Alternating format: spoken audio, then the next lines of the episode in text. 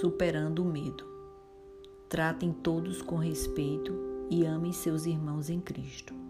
Temam a Deus e respeitem o Rei.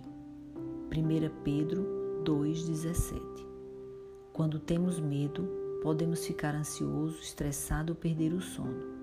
Podemos desenvolver alguma doença ou mau hábito. E com isso, começar a se automedicar com qualquer coisa que traga um conforto momentâneo. Mais do que qualquer outra ordem, a Bíblia diz: não temas.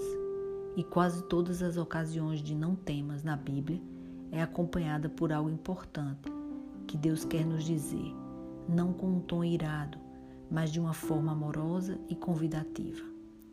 Apesar da evidência bíblica de que não devemos temer, mas sim confiar em Deus, frequentemente nos tornamos presas do medo.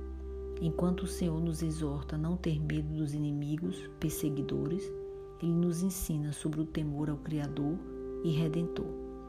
Alguns procuram diminuir a força destas palavras quando se referem a Deus. Sugerem que tratam de respeito e reverência, mas na verdade estão falando da atitude de homens imperfeitos e fracos na presença de Deus, Santo e Todo-Poderoso.